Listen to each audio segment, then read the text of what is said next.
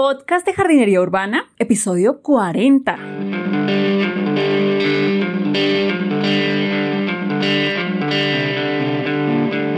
Muy buenos días a todos y bienvenidos al podcast de jardinería urbana, un espacio para encontrarnos con las plantas, la jardinería, los huertos, las semillas, las macetas y demás en la ciudad. Soy Carolina de niaflora.com, es n e, e a flora.com. Entonces ya saben que cualquier duda, comentario, sugerencia, cualquier saludo, cualquier cosa me lo pueden dejar en el formulario de contacto que encuentran en niaflora.com barra contactar. Allí está el formulario de contacto y yo les respondo a la brevedad.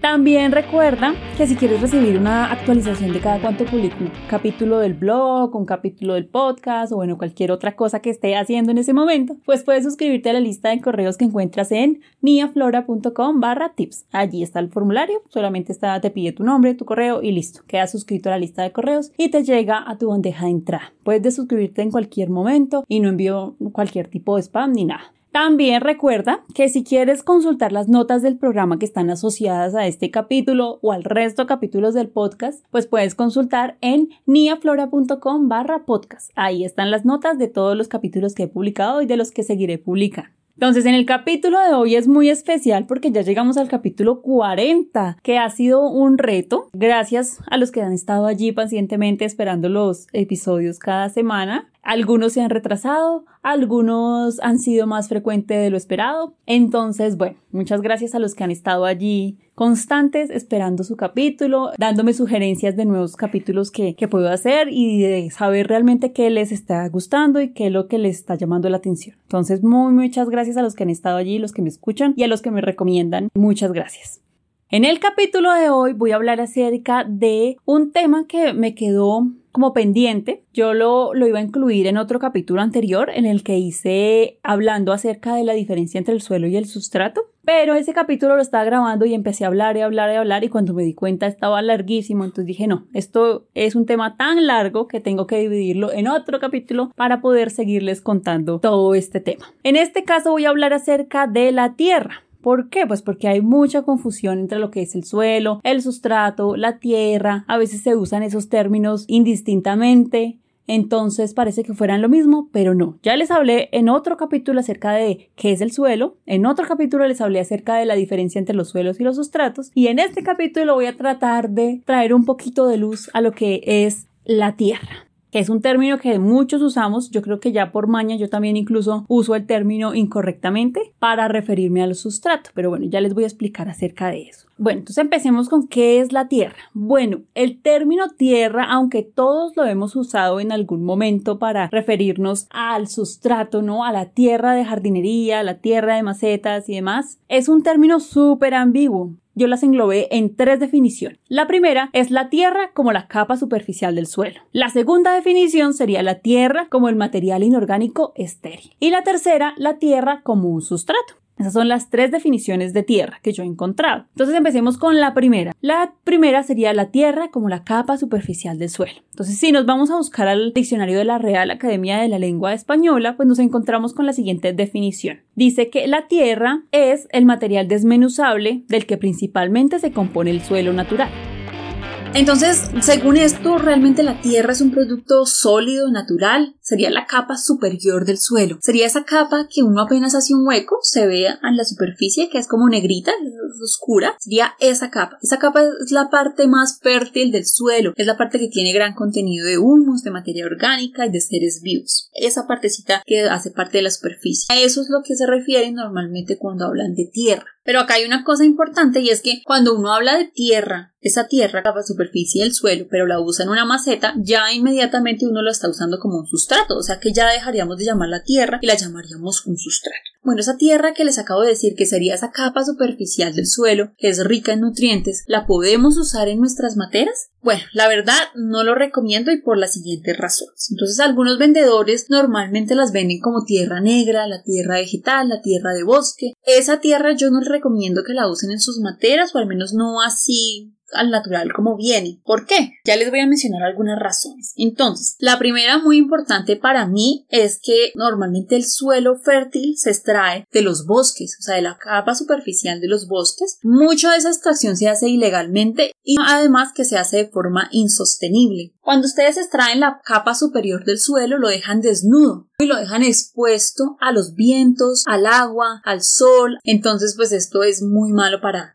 para realmente el ecosistema del cual se sacó ese suelo. Otra cosa es que normalmente el suelo es balanceado en nutrientes, o sea, es perfecto para las condiciones de las plantas que crecen ahí, pero el problema es que es muy denso. Entonces, esto, si el suelo está en los bosques, en los parques o en los jardines, grandes que tienen harto espacio, pues no hay problema, porque como les digo, las plantas tienen harto espacio para crecer. Pero en las materas, pues uno tiene poco espacio. En ese suelo es más difícil que drene. Normalmente en las materas solo tenemos algunos huequitos que tenemos en la parte de abajo para que el agua, cuando la regamos, drene. Pero ¿qué pasa? El suelo normalmente es muy, muy denso y el agua no suele pasar tan fácilmente por allí, por esas partículas, y lo colocamos en una maceta en la cual va a estar contenida o limitada por el espacio. Entre más uno, más se compacta y más los poritos se van cerrando. Como les decía, normalmente es necesario que haya aire entre los poritos, entonces se van cerrando, se van cerrando y las raíces no pueden oxigenarse y tampoco pueden tomar nutrientes y eso hace que ellas se pudran con más facilidad.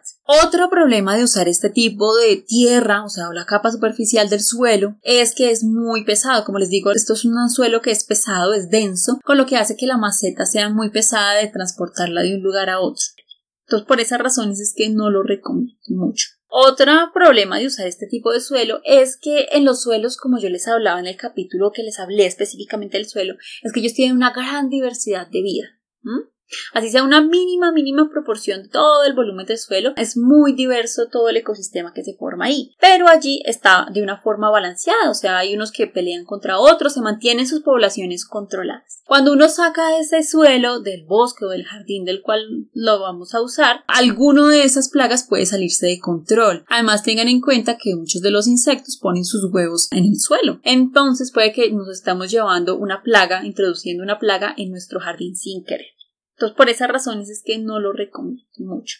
La segunda definición de tierra sería la tierra como una roca estéril. Entonces la tierra son los pequeños pedazos de sedimento, ya sea de arena, roca triturada o cualquier materia. Esto también le llaman tierra en el lenguaje común. A sea, cuando hay arena, cuando hay roca acumulada en cierto lugar, le llaman a las personas tierra. ¿Esta tierra es recomendable para usarla en las plantas? Em, no porque esto es solo partículas minerales, esto es, es totalmente estériles. Para que las plantas crezcan, ustedes saben que ellas necesitan materia orgánica necesitan nutrientes, necesitan una cierta estructura, entonces las plantas no van a crecer muy bien en estas condiciones, a menos no que lo mezclemos con otra cosa para que ella pueda crecer. ¿Qué podemos hacer? Bueno, agregarle nutrientes, materia orgánica, para que la planta pues si tenga algo que comer, porque es que si no va a ser una roca pelada y pedacitos de roca que no le van a aportar absolutamente nada. Pero entonces cuando ya cuando mezclamos esto que llamamos tierra con materia orgánica y con otras cosas, ya dejamos de considerarlo tierra y ya sería un sustrato.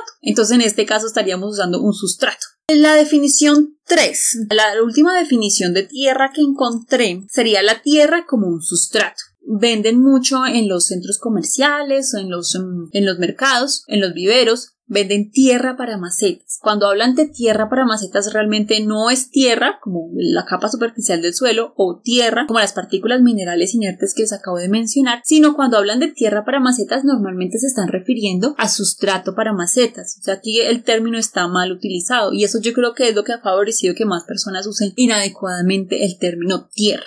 Normalmente cuando hablamos de tierra para macetas es un sustrato que se usa pues para poder tener plantas de interior, para tenerlas en las casas, para tenerlas en sus macetas. Varía mucho en composición y normalmente es una mezcla entre muchos ingredientes, pueden ser orgánicos o inorgánicos, puede tener turba, tiene compost de corteza, tiene perlita, vermiculita, cascarilla de arroz, bueno, muchas cosas más las van mezclando. Dependiendo de la marca, ustedes pueden ver la lista de ingredientes y ahí les dicen más o menos qué tiene y qué, en qué composición. Algunas marcas no colocan realmente qué es lo que tiene, sino que uno más o menos mira la, la bolsita y uno dice, ah, mira, tiene los pedacitos, estos son como corteza, esto tiene de perlita. Entonces uno puede como más o menos reconocer que le echaron a ese sustrato. Eh, los sustratos varían mucho dependiendo de cada región. Hay algunos componentes que se consiguen más fácilmente en clima frío, otros en clima cálido, en otros países con estaciones. Entonces los sustratos van a variar muchísimo dependiendo del lugar en el cual ustedes estén. Algunos sustratos les agregan incluso piedra caliza para que tengan un pH balanceado, otros les aplican fertilizantes, otros les aplican nutrientes así de lenta liberación. Mm, otros los esterilizan para que no se presenten malas hierbas o enfermedades que pueden transmitirse por las plantas, bacterias, hongos o insectos. Esto varía muchísimo dependiendo del tipo de sustrato. Cada marca hace su propio sustrato y cada jardinero casi que prefiere su propia receta que guarda celosamente o no, dependiendo de lo abiertos que sean con el conocimiento. Esto no es tierra, esto sería sustrato, esto es un sustrato para macetas. Ah, en algunas ocasiones incluso le llaman suelo para macetas. Esto es incluso un error peor que llamarle tierra para macetas porque normalmente los sustratos no tienen suelo por los problemas que les mencioné. Es que los suelos son muy densos no dejan drenar muy bien son muy pesados pueden estar desequilibrados pueden tener problemas de, de, microorganismos y demás que pueden alterar las plantas. Entonces por eso es que normalmente en los sustratos no se aplica suelo. Así algunas marcas le llamen suelo para macetas esto es un error y se presta para muchas confusiones este tierra para macetas o sustrato para macetas como debería llamarse, ¿se puede usar para las plantas? Por supuesto que sí, este sí es supremamente recomendado. Lo pueden comprar en preparaciones ya hechas o los pueden hacer ustedes mismos, también es muy sencillo hacerlo. Bueno, yo sé que tal vez algunas personas las perdí en el camino en este podcast, no lo han terminado de escuchar, pero espero que los que lo hayan terminado de escuchar les haya quedado un poquito más claro. ¿A qué nos referimos cuando hablamos de tierra? Que yo creo que es un término que usamos súper comúnmente en jardinería, pero que nunca nos sentamos a pensar de qué realmente estamos hablando. Ya vimos, de acuerdo a lo que yo dividí aquí, son tres definiciones de tierra, la tierra como una parte del suelo, la tierra como un material inorgánico y la tierra como un sustrato. Muchas veces el término que deberíamos usar es sustrato, en vez de tierra para evitar confusiones. Espero que les haya servido. Si no les quedó algo claro, ya saben que pueden dejarme sus comentarios en niaflora.com barra contactar. Allí está el formulario y yo respondo muy, muy juiciosamente todos los comentarios que me dejan. Si les gustó este capítulo o el resto de capítulos del podcast, no olviden dejar una valoración positiva en iTunes, en iVoox, en Spotify, en Google Podcast o en cualquier reproductor de podcast del cual me estén escuchando. Esto me ayuda muchísimo a que más personas me conozcan, a mantenerme ahí activa, me ayuda a motivarme a traerles más contenido y que realmente les está siendo útil. Entonces, no siendo más, me despido y sigamos cultivando juntos en la ciudad. Adiós.